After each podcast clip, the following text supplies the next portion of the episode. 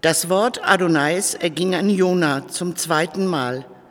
Steh auf, geh nach Ninive, in die riesige Stadt, rufe ihr die Botschaft zu, die ich dir auftrage.